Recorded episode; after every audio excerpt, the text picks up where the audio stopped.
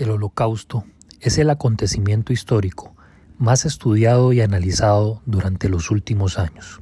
Entre 1933 y 1945 se cometieron los peores crímenes jamás contados y registrados de la historia humana. Dentro de ese proceso de asesinato sistemático, ocurrieron diferentes acontecimientos que han sido también analizados y estudiados por diferentes historiadores, sociólogos, psicólogos o diferentes estudiosos de distintas disciplinas. Una de las cosas que se ha dejado de lado y que no se ha estudiado durante los últimos años ha sido el deporte y qué repercusión tuvo durante el holocausto. Hoy, al lado de Brian Acuña y de Leonardo Albajari, estudiaremos cuál ha sido la repercusión del fútbol en el holocausto. ¿Qué tuvo que ver una pelota, un partido de 90 minutos, 11 jugadores contra 11 jugadores en el asesinato sistemático de millones de judíos? Eso lo analizaremos a continuación.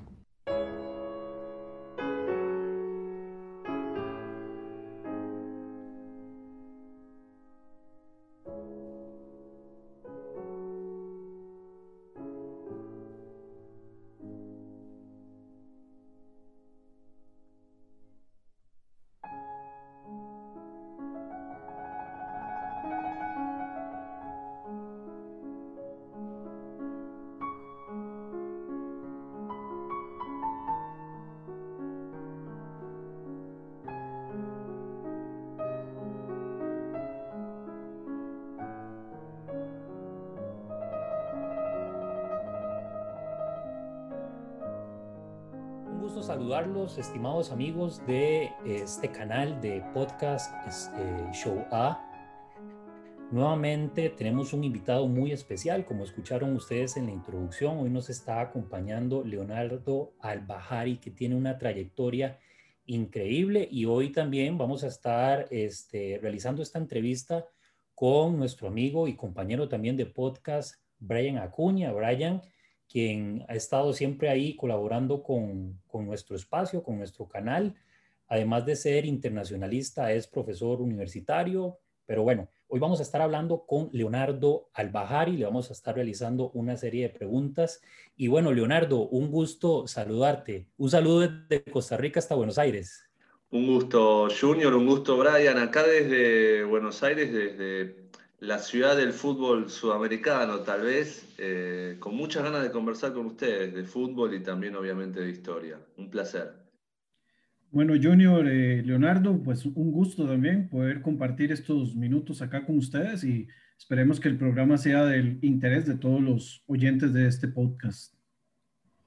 Bueno, Leonardo, mucho gusto. De verdad que hayas este, aceptado esta invitación. Fue una recomendación que tuve de este, un amigo que tenemos en común, que es el señor Ariel Emblum, que es, eh, bueno, como, como, ya todos los que nos escuchan sabrán, porque lo hemos tenido dos ocasiones en nuestro programa, es el director del Centro Simón Vicental. Inmediatamente Ariel me comenta acerca de Leonardo y le digo que tenemos que hacer algo aquí con él en, en este programa porque es interesantísimo lo que, lo que Leonardo está haciendo. Pero bueno, Leonardo, tenemos que sos periodista deportivo, investigador y también docente. Son tres facetas totalmente, podríamos decir que distintas, pero que se pueden relacionar o integrar. Pero de estas tres, ¿con cuál te identificas un poco más? Contanos. Eh, bueno, mis tiempos profesionales fueron cambiando. Yo, yo de origen y, de vocación soy periodista deportivo, es algo que ejerzo.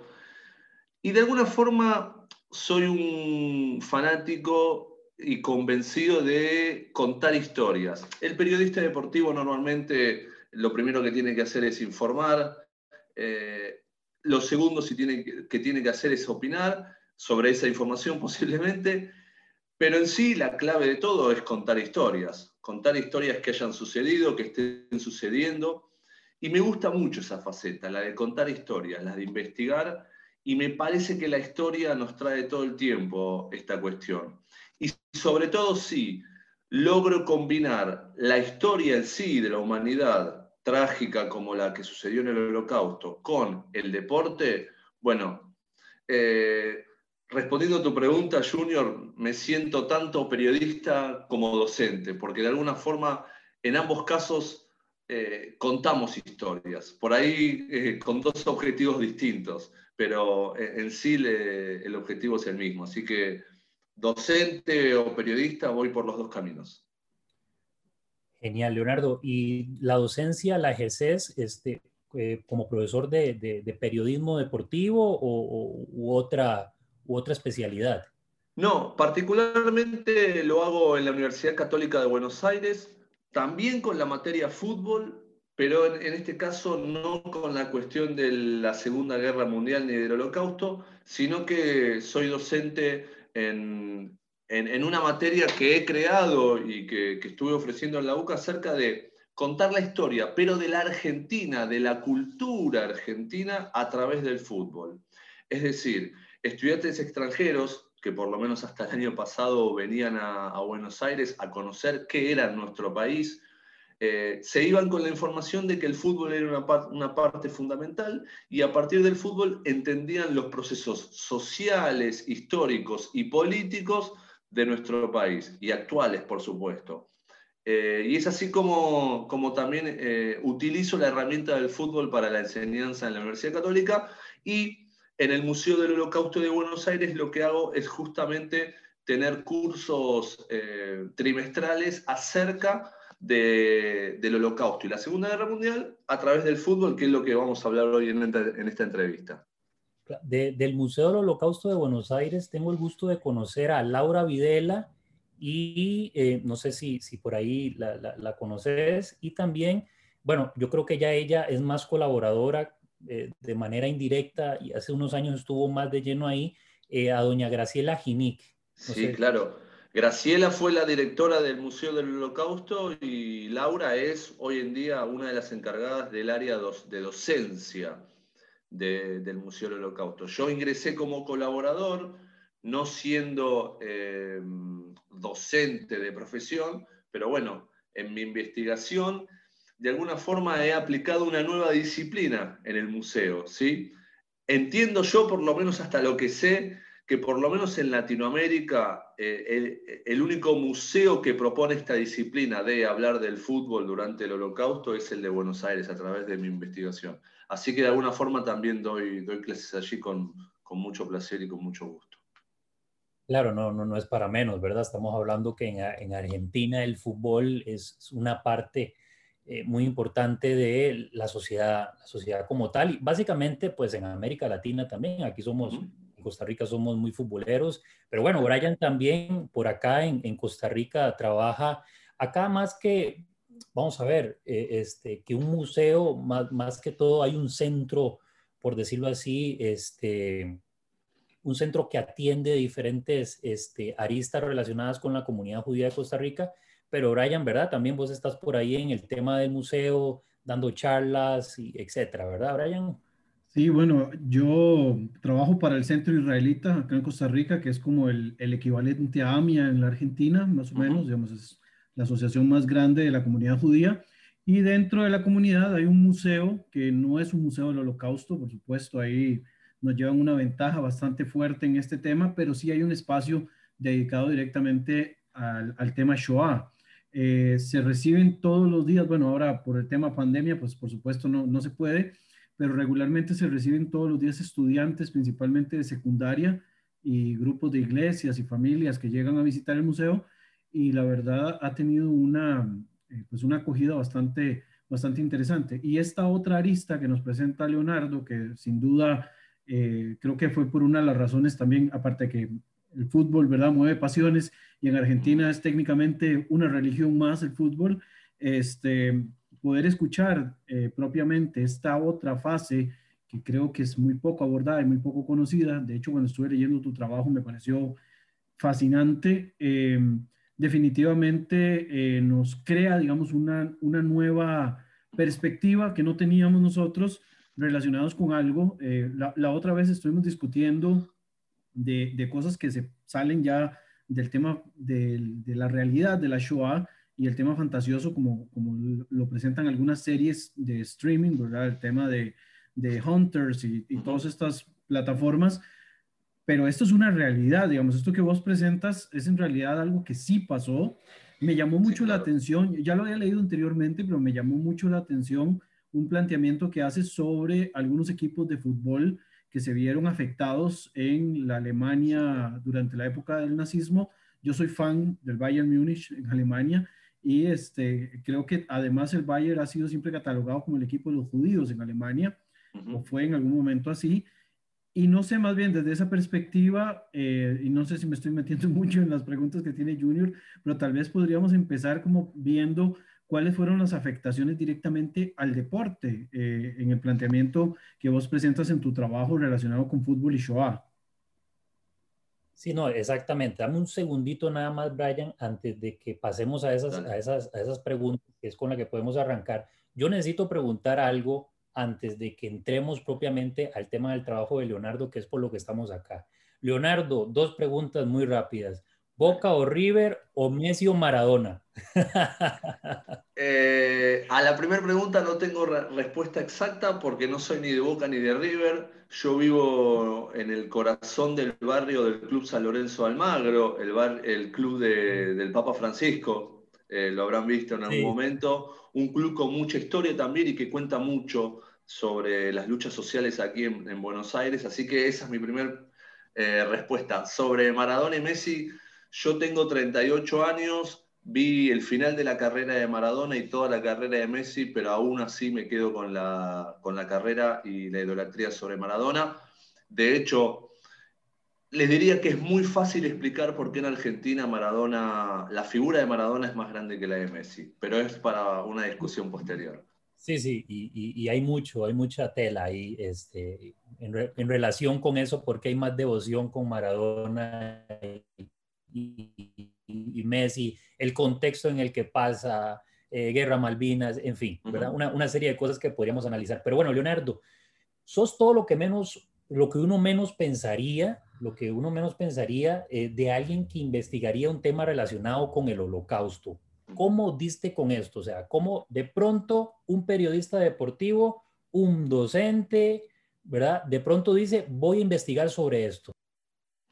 Bien, por, un lado, yo como periodista deportivo eh, tenía, tengo mi pasión por el deporte, por el fútbol particularmente en la Argentina, que tiene el 90% del mercado en los medios aquí. Por otro, la afición por esa parte de la historia, el nazismo y, la Shoah, era algo que en mis ratos libres también me ocupaba mucho tiempo.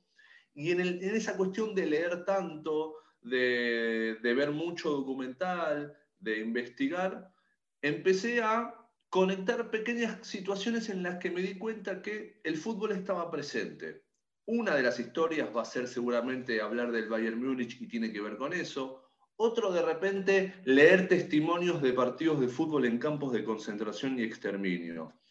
A partir de allí y de mi, de mi pasión, afición por esa parte de la historia y, y esta colaboración que hago en el Museo del Holocausto desde hace unos 4 o 5 años, se me dio por plantear a, la directiva del museo poder abordar una nueva temática que yo entendía, por también por recorrer distintos museos del mundo y memoriales del mundo, que el fútbol no estaba presente. Y como parte de, eh, de la comunidad judía en la Argentina y sabiendo que el Museo del Holocausto en Buenos Aires es importante, tiene una representación muy interesante en la región, yo les propuse hacer algo distinto para justamente conectar con la temática a un público que no estaba acostumbrado a hacerlo. ¿sí?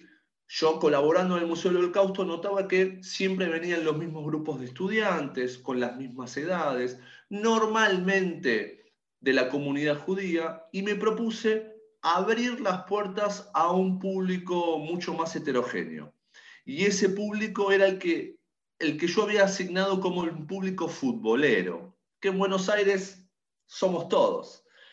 Eh, y a partir de ahí dije, bueno, empecemos a, desarrollar distintas temáticas. Se lo propuse al director del Museo del Holocausto, Jonathan Kanzerman.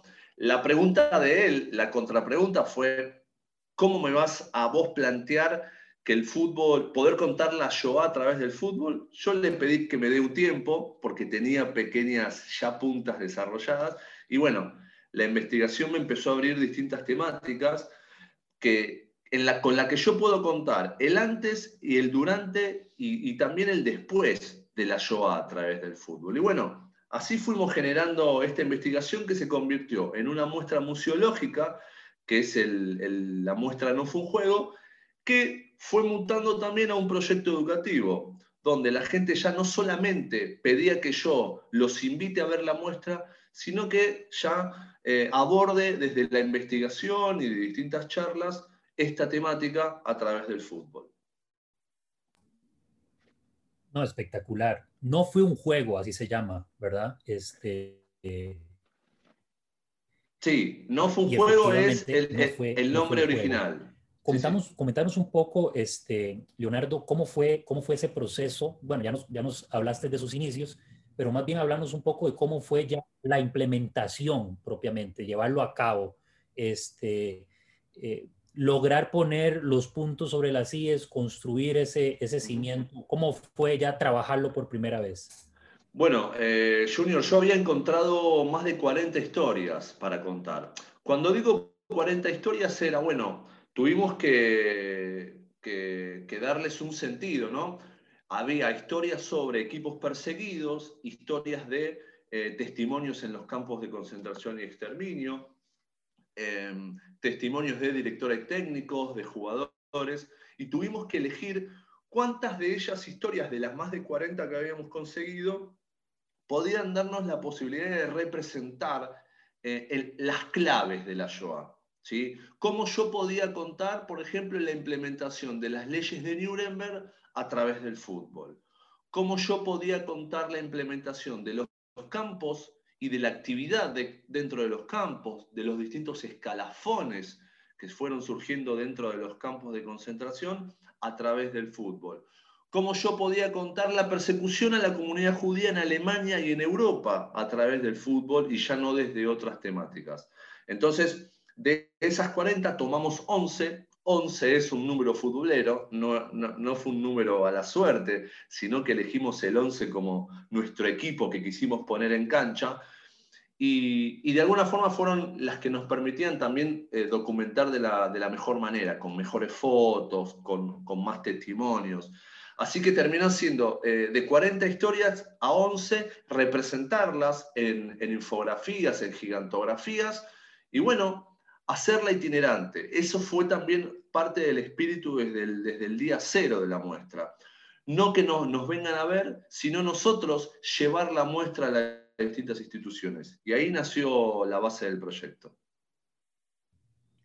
¿Qué dificultades, digamos, encontraste en el camino? O sea, ¿hubo algún momento en el proyecto que dijiste, creo que esto no va a salir? Mezclar fútbol con el tema de Shoah, este, eh, llevo, o sea, vamos a ver, hubo críticas de algunos miembros de la, de la, de la comunidad que ah, hasta sería entendible, porque de pronto llegás y le decís al hijo de un sobreviviente, o inclusive a los mismos sobrevivientes, es que vamos a hablar de Shoah y aquí en el museo, que, que, que, que es parte también de, la, de, de, los sobrevivientes de la Shoah de, de Buenos Aires, ¿verdad? En Argentina, que hay, estamos hablando que en Argentina si más no me equivoco, está la mayor comunidad judía de Latinoamérica, ¿verdad? Sí, claro. Este, y una de las más grandes, de las más grandes del mundo. O sea, ¿qué dificultades como, como esas de, de, cuestiones de logística, de crítica en la comunidad? O sea, ¿qué te encontraste? Lo primero eh, fueron mis inseguridades, mis primeros obstáculos. Y justamente tiene que ver con eso. Antes de escuchar críticas, mis primeras inseguridades me llevaban a pensar que si la pregunta era si yo no estaba banalizando la temática.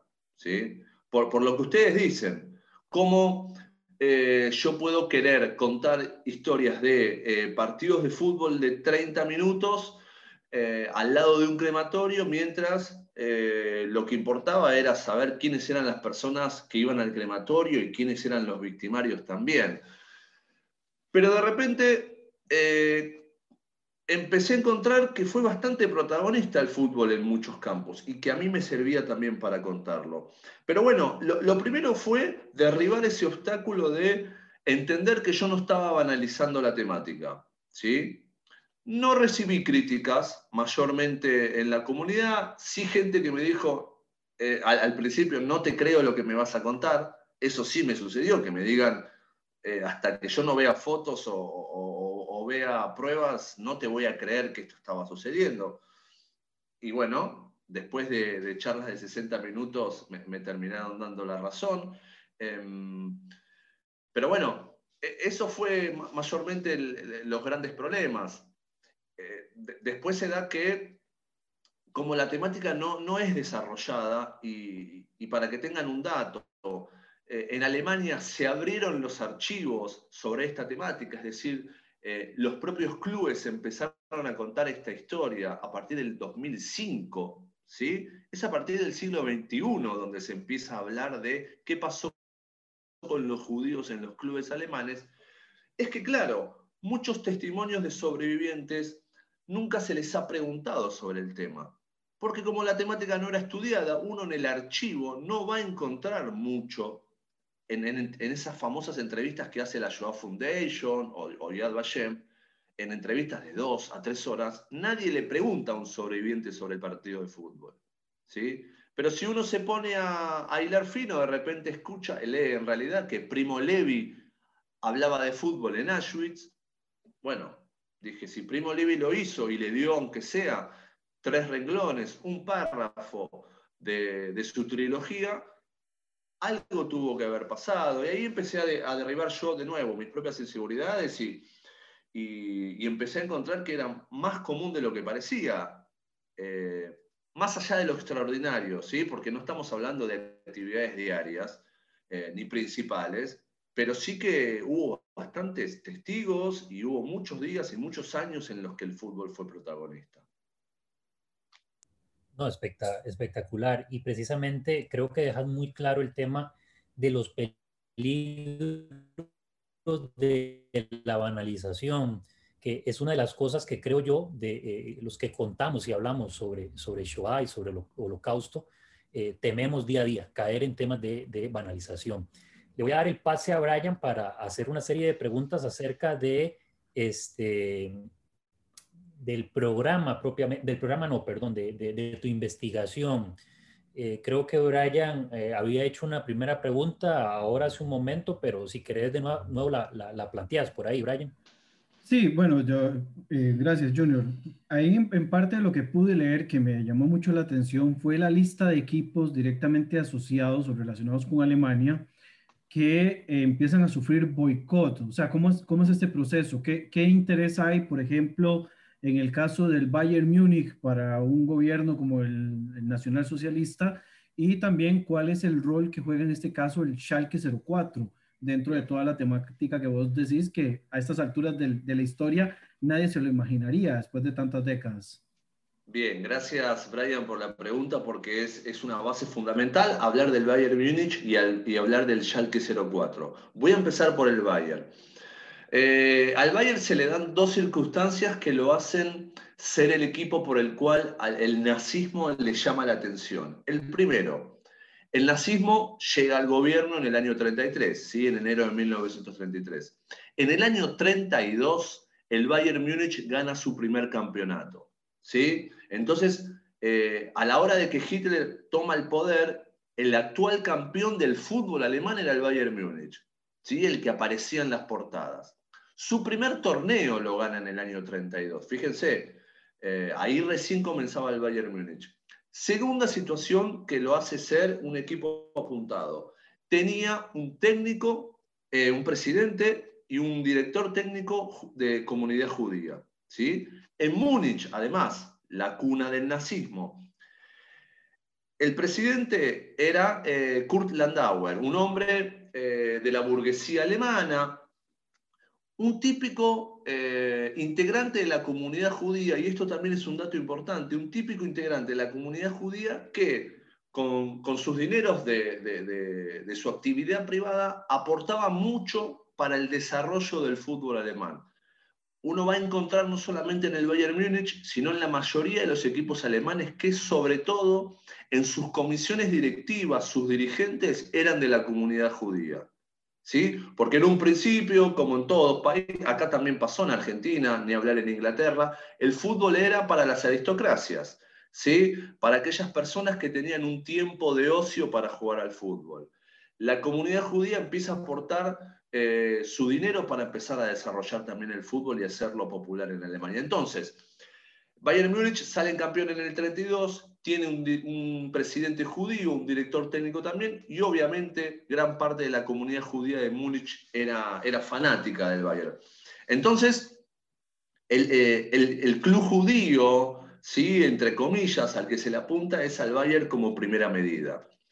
Em, ya en los primeros meses del año 33, Kurt Landauer y todas las cúpulas eh, de todos los equipos alemanes donde tenían integrantes de la comunidad judía fueron expulsados. ¿sí? Kurt Landauer se ve obligado a dimitir por ser judío ya en abril de 1933, ¿sí? dos meses, tres meses después de la asunción del nazismo al poder, todos, todo integrante judío de todos los clubes son obligados a, renunciar, entre ellos Kurt Landauer, un hombre que después eh, de la Noche de los Cristales Rotos tuvo que exiliarse en, Suiza, vuelve y forma parte de la reconstrucción del Bayern Múnich.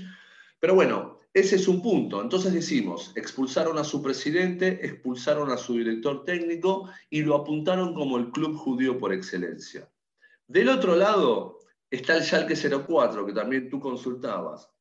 El Schalke 04 no es un club nazi, no, nace durante el nazismo, ni, tenía en su mayoría de su hinchada a, gente que estaba eh, inscripta en el partido nazi, porque en realidad todos los clubes tenían una gran masa de hinchas inscritas en el partido nazi. Lo que tiene el Schalke 04 es también venía de una época de mucha popularidad, pero no era de Múnich, era de una ciudad de Herzelkirchen, de una ciudad de obreros, de una ciudad de, la minería alemana, una, una, actividad industrial que era parte de la reconstrucción de la Alemania luego de la Primera Guerra Mundial. Por lo tanto, ¿qué hace el nazismo? Toma a ese club como ejemplo. ¿sí? Eh, porque además que venía ganando algunos torneos y tenía una gran generación de futbolistas, lo toma como ejemplo y lo empieza a apoyar con, con dinero, con propaganda sobre todo, y es el Schalke 04 el club más ganador de la era nazi. ¿sí? Durante 12 años de nazismo, el Schalke 04 gana 6 torneos, ni más ni menos. Fíjense que ahora se está por ir a la segunda división de Alemania. Hasta último, está haciendo una campaña espantosa, pero en aquel momento fue el equipo anidado por, por el nazismo. Pero de nuevo, no por, porque sea nazi, sino porque se lo tomó como ejemplo como ese club de la reconstrucción económica y social de Alemania. Desde esta perspectiva, Leonardo, no sé hasta qué punto, qué tan fan eran las cúpulas de la Alemania nazi al deporte propiamente y qué tan fan era en este caso Adolf Hitler desde tu investigación al fútbol propiamente, porque él quería resaltar el elemento de la superioridad alemana en muchos ámbitos, pero ¿qué mm. tanto cala el tema del fútbol en este tema de la superioridad racial? Bien, por un tanto, eh, es, es un un dato más de la biografía de Hitler, lo que yo les voy a contar ahora. A Hitler no le gustaba el fútbol como, como tal, ¿sí? Él y muchos integrantes de la cúpula nazi eh, entendía el fútbol como un deporte burgués, un deporte de las democracias liberales, es decir, lo inventaron los ingleses que se lo queden ellos. De hecho, eh, durante el nazismo eh, el fútbol no, no fue profesional, ni antes ni después recién en la Alemania de la década del 50 el fútbol se hace profesional. ¿sí? De nuevo, un dato comparado con Argentina. En el año 31, en la Argentina se hizo el fútbol profesional, Alemania fue 20 años después.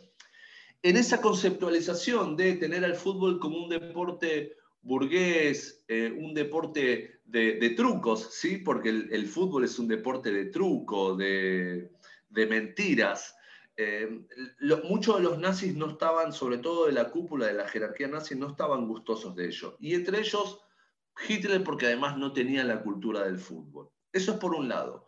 Por otro lado, gran parte de la cúpula, entre ellos Joseph Goebbels, es el que más empuja desde la propaganda, ¿sí? desde su ministerio de propaganda, que el fútbol era importante y que sin lugar a dudas, a pesar de ser eh, amateur, era el deporte más popular en cuanto a convocatoria de la Alemania de aquel momento y que había que explotar la imagen del fútbol.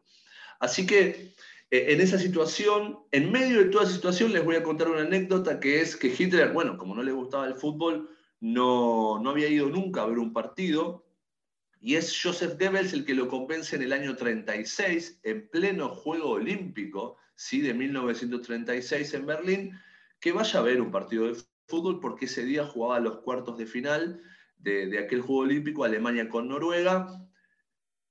Eh, Hitler va al estadio, el estadio lleno, Hitler ve la popularidad y entiende aún más lo que era el fútbol en aquel momento, pero como el fútbol tiene esas cosas, Noruega le gana a la favorita Alemania por 2 a 0, Hitler se va muy enojado, Joseph Goebbels escribe en su diario íntimo que nunca lo había visto al Führer tan enojado como ese día, y, bueno, ese es el único partido que Hitler vio en su vida en un estadio de fútbol, en pleno Juego Olímpico y el día que encima Alemania queda eliminada de su propio Juego Olímpico. Así que, de alguna forma, también hubo una interna entre la cúpula nazi. ¿Por qué?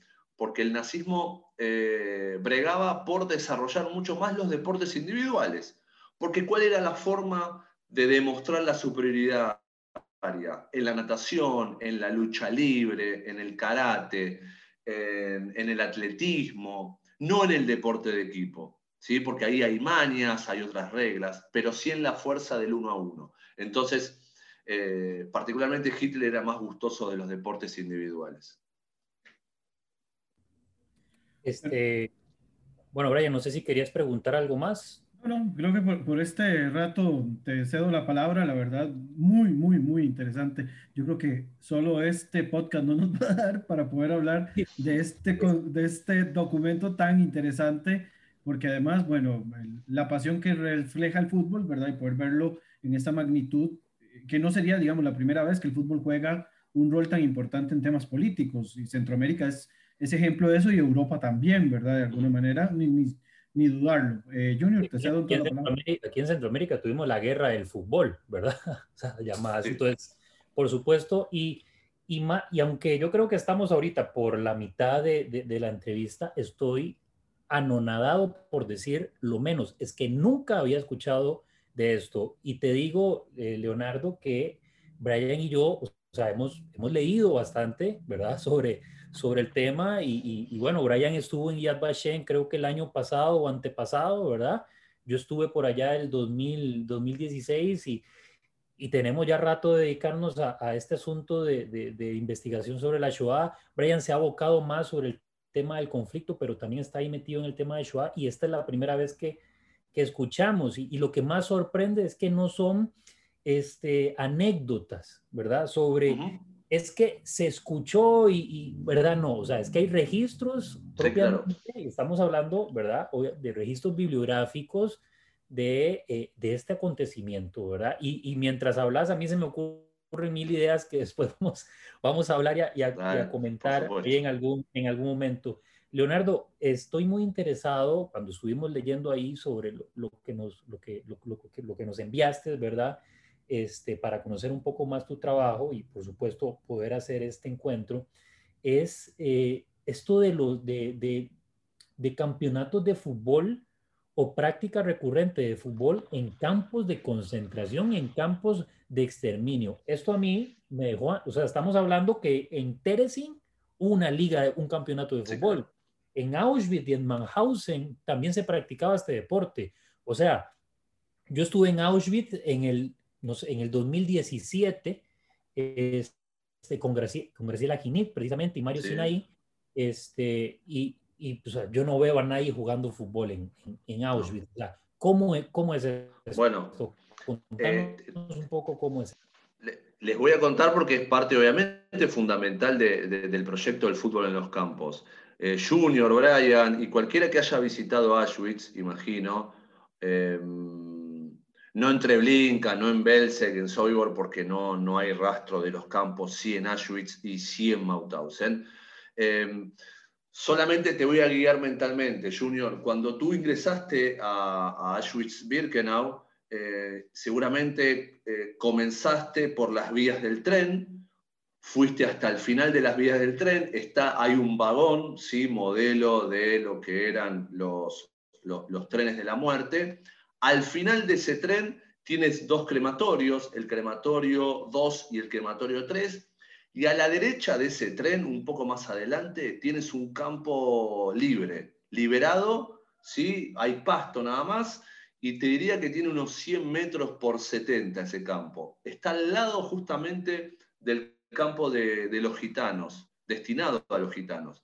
Ese terreno por el que tú pasaste seguramente te guiaron, que está muy cercano también a los memoriales que tienen las plaquetas de distintos idiomas, ¿sí? También ahí con antorchas y demás. Ese es el campo de fútbol destinado en Auschwitz-Birkenau para los partidos. Eh, recuerda eh, en tu memoria, Brian, también, ¿a cuántos metros están del crematorio 2 y del crematorio 3? Yo creo que no superan los 200 metros. ¿Sí? No estaba muy alejado del punto neurálgico de los asesinatos masivos. Entonces, vamos a comenzar esta parte de la historia, que es... Em, Leonardo, dame un segundo, porque creo que, creo que esto es importante aclararlo a los que nos van a escuchar. Estamos hablando que es en el campo de Auschwitz-Birkenau, donde estaban los cuatro crematorios, donde ocurrieron, donde, donde ocurrió la última gran acción que, de, contra los judíos húngaros en mayo del 44. 430 mil judíos húngaros fueron exterminados ahí. Estamos hablando de que en menos de dos kilómetros, menos, mucho menos, eh, muy bien lo estaba señalando ahora los espacios entre, este, entre los crematorios y el lugar donde se jugaba. O sea, eran escasos metros, estimados oyentes, donde había gente jugando fútbol y gente siendo exterminada. Es que esto, esto, no sé qué palabra utilizar, de verdad. Yo que estuve ahí y de verdad que siento sobre mi piel cada una de las palabras este, que, estás mencionando. Y creo, antes de que continúes, Leonardo, que como esto es de data reciente, es decir, apenas en el siglo XXI estamos hablando de esto, creo que con el pasar de los años vamos a ver estos tipos de trabajos que vos, que, vos liderás, por decirlo así, ¿verdad? Al menos en América Latina lo liderás. Este, vamos a ver memoriales dedicados a recordar eso, porque es necesario, es necesario y elemental. Puedes, poder... Bien, em, además aclaro, en Auschwitz 1, por decir así, donde están las famosas barracas de ladrillos, también se jugaba al fútbol. Te puedo decir dónde, entre la barraca 16 y 17, en un pasillo, no importa. Pero también está ubicado allí. Y en Mauthausen hasta tenían, estaba pintada la cancha y había gradería, había tribunas, ¿sí? Alrededor. Y también se puede ubicar. Em, a ver, vamos a comenzar contando seguramente la historia del por qué. ¿sí? Acá hay una gran pregunta que es, ¿por qué se jugaba el fútbol en los campos de concentración y exterminio? Bueno, vamos con una primera respuesta, ¿sí? Y, ustedes me, van haciendo repreguntas de, de acuerdo a cada una de ellas. Primera respuesta, eh, que era mayoritaria. Obviamente los guardias de los campos de concentración y exterminio, normalmente las SS, con algunos campos, se, querían divertir. Había una cuestión de, de, intención de divertimento práctico que se realizaban los días domingos en algún terreno dentro del campo de concentración. Entonces, ¿por qué se jugaba el fútbol? Una primera respuesta, por divertimento. Obviamente de los prisioneros no, sino de los guardianes nazis, eh, de algunos capos y demás. En ese divertimento, normalmente eh, los guardias conformaban un equipo y escuchen bien, le pedían a los prisioneros, normalmente se conformaban equipos de, bueno, prisioneros de nacionalidad polaca, prisioneros de nacionalidad rusa, prisioneros de nacionalidad española, como pasó en Mauthausen. Em, y quiero hacer un pequeño paréntesis aquí. Los judíos normalmente, normalmente no tenían tampoco el derecho de jugar al fútbol. Dentro de la cantidad de partidos de fútbol que se han jugado, eh, jugadores judíos eran la minoría, pero los hubo, ¿eh? pero son la minoría. Unos de los, eh, de los grupos de judíos más característicos que jugaron al fútbol, y escuchen los que les voy a contar, eran los famosos Sonderkommando, esos comandos especiales que hacían el peor trabajo dentro de los campos, aquellos que se encargaban de levantar los cuerpos y llevarlos a los crematorios. Bueno, los guardianes nazis en algún momento a los Sonderkommando eh, les pedían increíblemente que después de esa tarea se tomen un rato para conformar un equipo y jugar partidos de fútbol contra ellos. ¿Sí? Em, entonces tenemos, por un, lado, esta parte del divertimento siniestro, y les quiero aclarar una cosa, se han conformado selecciones dentro de los campos de concentración, equipos de la CSS, de Mauthausen, por ejemplo, han jugado en la Liga Austríaca de Fútbol. ¿sí? Salían del campo y se iban a jugar a otros estadios de fútbol, después volvían. Fíjense el nivel de profesionalismo, entre comillas, que generaba el fútbol aquí dentro. Por otro lado, tenemos la propaganda, ¿sí? Y es lo que tú contabas, Junior, acerca de Teresín. Justo hoy, lamentablemente, estaba leyendo una noticia que está muy derruido el, museo de Teresin y todo lo que eran las barracas donde se jugaba el fútbol por, falta de mantenimiento. Pero bueno, esto es aparte y ojalá lo puedan conservar. Eh, hubo una barraca particular, un, espacio, como si fuese un patio interno de un colegio secundario o de una penitenciaría, donde también, sobre todo los días domingos, eh, se les decía, y ahí sí fueron los judíos la mayor cantidad de protagonistas de esos partidos, que conformen un, equipos eh, en Teresín, donde se terminó conformando una liga que se llamó la Liga de Teresín, donde se jugaban partidos de fútbol y no solamente eso. Había crónicas deportivas escritas ¿sí? sobre lo que sucedía, y los nazis llegaron a no solamente a tomar fotos, sino a filmar eh, estos partidos de fútbol para luego hacer este famoso documental eh, que se iba a llamar eh, La ciudad que Hitler le regala a los judíos, demostrando una, un nivel de vida mucho mejor del que las críticas hacían llegar acerca de cómo estaban los judíos allí dentro. Bueno, el fútbol sirvió como una clara propaganda de esto, ¿sí? Eh, hacemos obras de arte, hacemos teatro, hacemos orquestas y además jugamos al fútbol. ¿sí? Esto se dio en el campo gueto, en el gueto campo de, de, donde igualmente la gente moría de hambre, moría fusilada, pero hay imágenes de esto, esto se lo quiero contar. Uno los podría buscar en YouTube muy fácilmente, busca Liga Teresín y lo va a ver, camisetas de fútbol, pelotas, redes, los arqueros con guantes, tabla de posiciones, calendarios. Un equipo ya sabía con qué equipo iba a jugar el domingo siguiente, si sobrevivía a lo que pasaba en esa semana. Así que ahí es una primera parte de las primeras dos respuestas que yo le puedo dar acerca de por qué se jugaba al fútbol. Después tenemos, y ustedes cualquier cosa me van deteniendo porque bueno, esto, esto me lleva a distintas temáticas. Después tenemos la supervivencia. Es decir, hubo prisioneros que encontraron en la práctica del fútbol la posibilidad de sobrevivir. Así como otros eh, trabajando de zapateros, otros en las orquestas, a, los que en la mayoría de los casos les llegaba la muerte, igual en algún momento, pero por lo menos alargaban esos momentos de vida. Hubo personas, y estos son sobre todo los casos en Mauthausen, donde la posibilidad de jugar bien al fútbol y de ser un buen representante y un rival digno de los guardianes nazis, hacía que tú puedas tener un trabajo no tan extenuante, no un trabajo que te lleve a la muerte, y no solamente eso, sino alimentarte un poco mejor, porque si tú jugabas bien, en algunos casos, en los campos de concentración, te daba la posibilidad de ser un referente. ¿sí? Y ese es el caso por ejemplo, lo que pasó en Mauthausen con Saturnino Navazo, un español que fue preso luego de la Guerra Civil Española, obviamente un hombre que luchaba por la República, ¿sí? y una vez que en España gana el franquismo y, y él, Saturnino, como muchos españoles, se tuvieron que exiliar al sur de Francia, con tal mala suerte que el nazismo llega en el año 40 y los captura y negocia con Franco, Hitler negocia con Franco de qué hacer con los españoles que no se habían quedado en España. Franco dice, los que están fuera de España no son españoles, y son cientos de miles de españoles que terminan en Mauthausen, en Austria, en el otro lado de, Europa.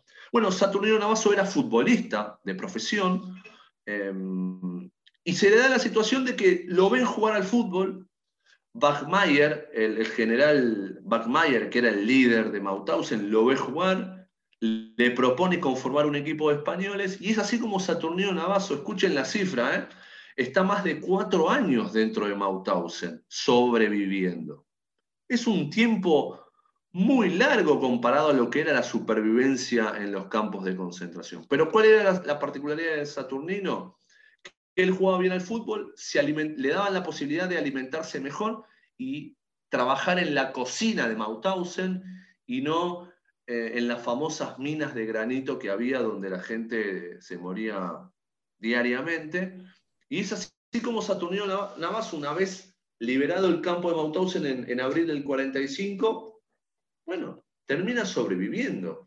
Pero es gracias al fútbol, sobre todo en sus últimos años dentro del campo, que él lo logra. Leonardo, bueno, sorprendidos, sorprendidos, creo que Brian también, este, por estos comentarios y estas historias que nos están contando, como ya he dicho, que son historias registradas total y completamente. O sea, esto no es ni anecdótico, ni mucho menos, ¿verdad? Sino que este, son historias que han sido contadas, son testimonios que básicamente hoy los conocemos, hoy el, nuestro, nuestro público de América Latina que nos escucha a través de este programa de podcast se va a enterar, estoy completamente seguro, por primera vez, que el fútbol y el holocausto estuvieron muy, muy, muy relacionados este, de una u otra, de otra manera.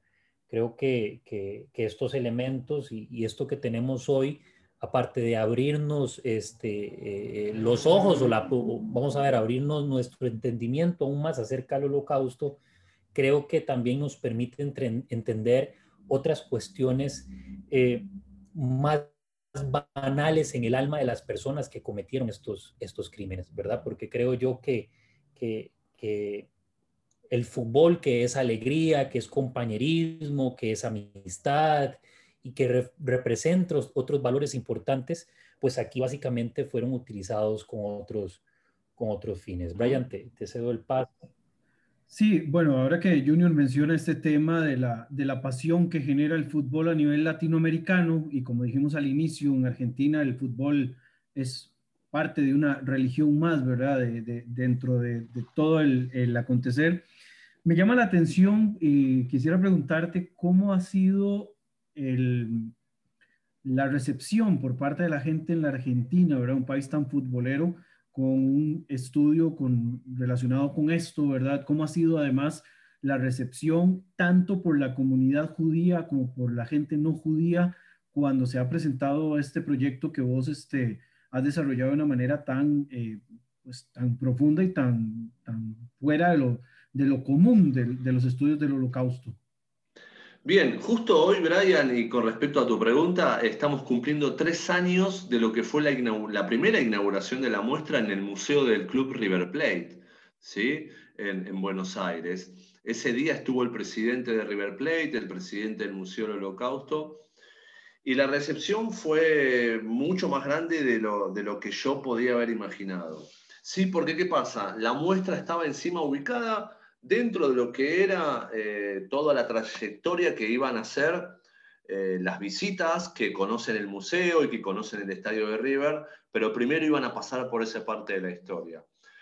Mira, eh, como te digo, lo primero que recibo obviamente es mucho halago. Segundo, em, empiezo a recibir manifestaciones de los docentes que me agradecen diciéndome Mira, tú elegiste y tú desarrollaste una temática que me ayuda mucho a mí desde la docencia, sobre todo para niños y jóvenes, a, adentrarnos en esta temática, por un lado, sin eh, las imágenes, fotos y videos tan duras que a veces para un niño no, están, eh, aconsejadas, ¿sí? Por otro lado, los mantengo despiertos porque de repente te escuchan a ti hablando del Bayern Múnich, que es un equipo que ellos acaba de salir campeón de la Champions League, que juegan en la PlayStation, y de repente escuchan la palabra Bayern Múnich, escuchan fútbol, escuchan Shoah, escuchan judíos, y, cómo, y qué tiene que ver. De repente escuchan a Ana Frank, y yo hago un extracto de su diario íntimo de enero del 44, donde Ana Frank habla de fútbol en el famoso diario Ana Frank. Entonces los chicos que normalmente han leído eso me dicen cómo puede suceder. Eh, muchos me recuerdan la herramienta de películas como El niño en pijama de rayas y me dicen, de repente tú consigues algo parecido, que es tener, darnos material a nosotros para que los chicos se empiecen a interesar por, por, lo, por lo mismo que tú nos estás contando. Y eso en sí fue lo que, lo, que generó la muestra que yo no lo pensaba, no lo imaginaba. ¿sí? Y de nuevo vuelvo a lo que dije en un comienzo, pasar de ser un proyecto museológico y de investigación a un proyecto educativo y pedagógico. ¿sí? Yo soy un convencido de que el fútbol es una herramienta educativa. Por todo lo que les conté hasta ahora eh, y porque vivo en Argentina, a mí el fútbol me ha ayudado a contar un montón de historias y a comprenderlas. Y bueno, de nuevo, quiero transmitir eh, esta, esta posibilidad y darles a los docentes la herramienta de utilizarla también. ¿sí? Y que los chicos mismos, a partir de ahora, se pongan a, investigar qué pasó con los clubes que ellos tanto gustan en Europa, porque, porque es así, qué pasó en aquel momento, de repente, o por qué pudieron haber jugado al fútbol las personas que estaban en los campos de concentración y empezar a entenderlo. Y eso es en sí eh, lo que fui recibiendo desde los primeros días de la muestra. Sí, eh, bueno, en realidad sí es interesante o, era necesario, digamos, hacer esta, esta pregunta para entenderlo, porque no es lo mismo, a pesar de que este país en el que nosotros estamos es tan futbolero, por decirlo de algún modo, la pasión no es tan fuerte como quizás se pueda sentir en, en, un cole o en, una, eh, en un grupo de amigos dentro de, de, la Argentina. Otra pregunta, digamos, este, yo creo que acá eh, es como uno de los planteamientos que se me vienen ya tal vez como para aterrizar un poco hacia dónde va este proyecto, ¿verdad? Es en qué se ha convertido propiamente este proyecto y qué planes tenés al respecto, tanto en el corto como en el mediano plazo, con respecto a esto mismo? ¿Lo vas a ampliar más? ¿Le vas a añadir un, poco más de elementos? Este, ¿Vas a profundizar en cada uno de los casos en específico o, el proyecto se mantiene tal cual? ¿Vas a escribir un libro, por ejemplo? Lo del libro siempre fue una propuesta vigente. Em, les voy a contar algo que tiene que ver con, por un lado, con respecto a escribir un libro. Yo soy una persona, a mí me encanta leer, pero digo, bueno, escribir un libro, tenerlo en las librerías, yo no sé cómo le llega a la gente, cuál es la repercusión, si le leen, no lo leen. A mí esto que encontré con la, con la muestra itinerante es lo que me da más fuerzas y energía. Si Yo voy con mi automóvil a una escuela donde normalmente no va nadie, de, armo la, la, muestra, doy una charla, me quedo charlando con los niños y después me vuelvo. Y eso con el libro no sé si lo voy a conseguir más allá de dejarlo escrito y asentado, ¿se entiende a lo que voy? Yo busco otra cosa. Eso por un lado. Segundo, ¿cómo ampliar el proyecto? Bueno, de nuevo, voy a contar un, pequeño secreto. A ver, el mundo no está fácil, proyectar es imposible hoy en día. Uno, yo hoy no puedo salir de mi país prácticamente, hacer absolutamente nada. Sé que ustedes tampoco, nadie en el mundo. Pero la idea es hacer un proyecto audiovisual de todo esto, ¿sí? No de toda la temática, pero sí enfocarme en la respuesta a la gran pregunta de por qué se jugaban al fútbol en los campos de concentración. Quiero hacer un proyecto audiovisual de, streaming, ¿sí? de, que se pueda ver en, las grandes plataformas mundiales de streaming em, con, esta, con estas respuestas. Yo les di tres, hay más todavía para contar, pero imagino que cada capítulo sea una respuesta y poder desarrollar en cada campo de concentración o de exterminio estas respuestas, em, con, lo poco que hay de documentación, con lo poco que hay de testimonios, ¿sí? por lo que les conté y porque además lamentablemente los sobrevivientes eh, nos van dejando diariamente y estamos a contrarreloj. Em, pero ese es mi objetivo, por lo menos a mediano plazo. A corto plazo, créanme que me queda un montón por hacer acá en Argentina. Y también yo en, en agosto de 2020 tenía planificado ir a Costa Rica, se lo he contado a Junior en su momento, con la gente de la comunidad judía de Costa Rica, con la señora Miriam Lipsy y con Alejandra también. Créanme que teníamos todo cerrado, lo habíamos cerrado en abril, en, en marzo, mucho antes del, de la pandemia mundial. En febrero o marzo habíamos cerrado la fecha de agosto para visitar Costa Rica, llevar la muestra y hacer actividades con, con los jóvenes allí. Digamos, me queda, me queda pendiente todo eso. Pudimos, solamente yo pude recorrer México y, y, alguna, digamos, un tercio de la Argentina, pero, pero me queda un montón todavía por hacer. Así que quiero seguir itinerando y, por otro lado, el proyecto personal sería el del documental, para que la gente de repente, como así ustedes se estuvieron sorprendiendo, bueno, me lo imagino de forma audiovisual y viéndolo en Netflix, por decir así, y, que tenga, que cale hondo. Eso, ese es mi, interés. Sí, no, espectacular. Vamos a activar eso de Costa Rica. Vas a ver que cuando pasemos este podcast a miembros de la comunidad que, que bueno, lo, lo, acogen con mucho cariño este, este programa, este, y, en muchas partes del mundo. Tenemos hasta reportes de, escucha en lugares tan exóticos a, nosotros, digámoslo así, como en Japón y en la India, ¿verdad? Entonces, obviamente gente que, vive allá y que habla español y entiende español, por supuesto. Entonces, vamos a activar eso. Creo que la, normalidad poco a poco se está tomando. Vamos a activar eso. Miriam es una muy buena amiga este, de Brian y también amiga personal que trabaja con nosotros en el proyecto Shoah, precisamente enseñándole a, jóvenes y adolescentes, así como, como lo haces vos. Leonardo, a mí no queda más que, que agradecerte profundamente por venir a compartir este programa. Es para nosotros un privilegio no solo haberte tenido, sino también dar a conocer esto que estás haciendo. El fin del programa Show que así se llama, eh, es, es diseminar y seguir contando el holocausto que la gente sepa qué fue lo que ocurrió. De, una, de, una otro, de uno u otro ángulo, ¿verdad? Como estuvimos comentando ahora, pero que siempre el mensaje esté ahí. Y yo creo que hoy muchas personas, muchos jóvenes, estudiantes míos, estudiantes de mis compañeros de trabajo van a escuchar este, este programa este, y sé que van a buscar sobre, sobre lo que estás haciendo para que precisamente en las aulas a nosotros se nos facilite un poco más, precisamente, hablar del holocausto al lado del Bayern Múnich, al lado del Schalke. En fin, creo que eso nos va a permitir eh, un acercamiento más profundo este, para nuestros estudiantes. Brian. No, este, la verdad, no, no salgo del asombro, ¿verdad? A mí me encanta todo lo que tenga que ver con, con temas políticos y en especial cuando mezcla el tema del deporte, ¿verdad? Hace poco estaba terminando de ver con mis estudiantes la situación del apartheid en, Sudáfrica y, y, cómo el rugby en 1995 tiene un papel determinante, ¿verdad? En, este, en el mundial que se juega propiamente en Sudáfrica. Por cierto, soy fan del rugby también, aficionado, aficionado a los Pumas, por supuesto.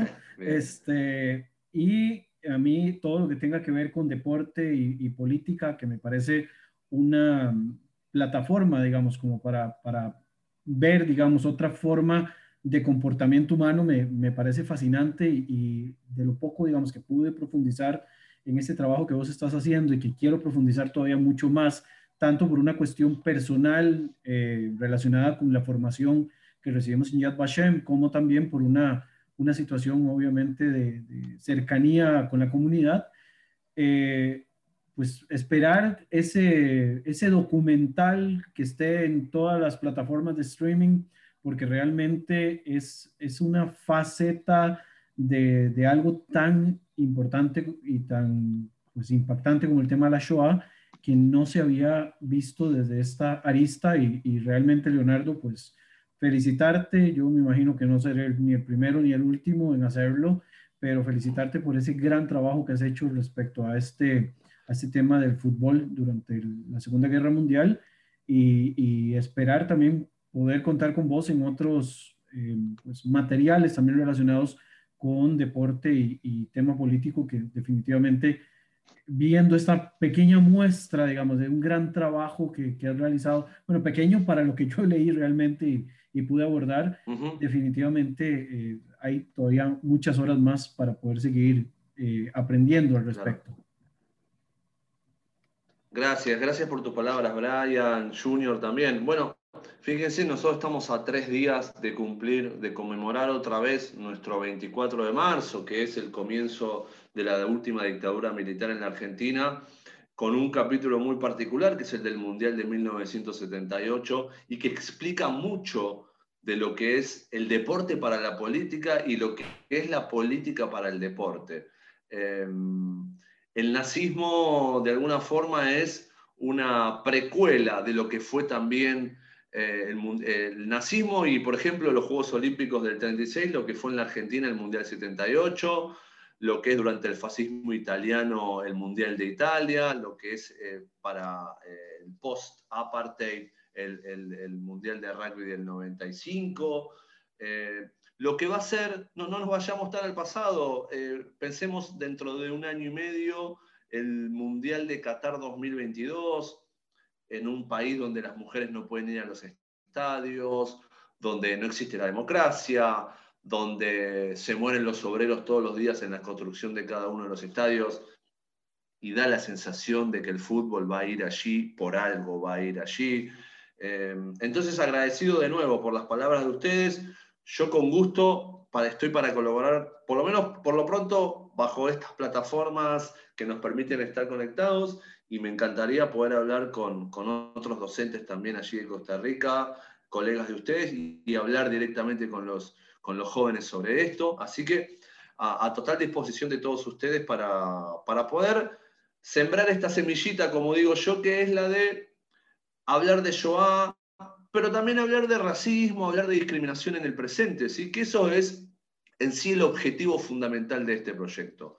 Yo les cuento parte de la historia, pero también les, les noto eh, lo que está sucediendo en la actualidad, en nuestras vidas constantes y también en el deporte. Y les digo, miren, pasó esto con, estos, con estas consecuencias. Fijémonos de alertarnos cuando en, la, en la sociedad en la que vivimos hoy pasen cosas parecidas. Bueno, de eso también está, es, lo más interesante para hablar con los jóvenes, que son los que, los que van a ser dueños de este mundo y que, y que bueno, está bueno que reciban este tipo de, educación para, mejorar todo lo que estamos viviendo. Sí, y, yo creo que eso es uno de los, de los valores, creo que al final es lo que nos debemos llevar con cada uno de los trabajos que nosotros realizamos en pro de la, de la memoria eh, permitir que, pueden hacer con esto las personas que reciben el, mensaje que les llevo. Creo que eso es uno de, de los valores agregados precisamente que tiene el trabajo que has venido haciendo. Leonardo, nos despedimos, pero estoy seguro que esta no va a ser la primera vez. Vamos a encontrarnos en otros espacios, en otros momentos, y Dios mediante, y, la pandemia lo permita, si, si, la pandemia lo permite, como decimos por acá, este, nos podamos ver y conocer ya en persona. Eh, nos despedimos. Leonardo, no sé si querés dirigir unas últimas palabras a, a, nuestra audiencia. Sí, muchas gracias por, por el tiempo y, y, bueno, ojalá que, que le hayamos dado este puntapié inicial para leer más sobre Joa y, y nos pueden seguir en, eh, por lo pronto en nuestras redes sociales de lo que es el proyecto No Fue un Juego en Twitter, Instagram y Facebook en arroba no fue un juego, poder conocer un poco más de lo que vamos posteando todo el tiempo, efemérides, novedades o cuestiones que pasan en el mundo que nosotros queremos reflejar para que todos estemos informados. Así que muchas gracias a ustedes, Junior, a Brian, a todos los oyentes y, y con gusto podemos seguir esta charla para seguir aprendiendo juntos. Muchas gracias. Muchas gracias, eh, Leonardo, también a vos, Brian, por este, acompañarnos y les enviamos un cordial abrazo, estimados amigos podcaster que hoy sintonizaron este sexto programa de la tercera temporada. Recuerden que pueden encontrarnos como Show A en todas las plataformas de podcast Asimismo, estamos muy contentos de tenerlos siempre en cada momento que están ahí para sintonizarnos. Un fuerte abrazo y nos encontramos, si Dios lo permite, eh, con el séptimo programa que estará muy pronto al aire.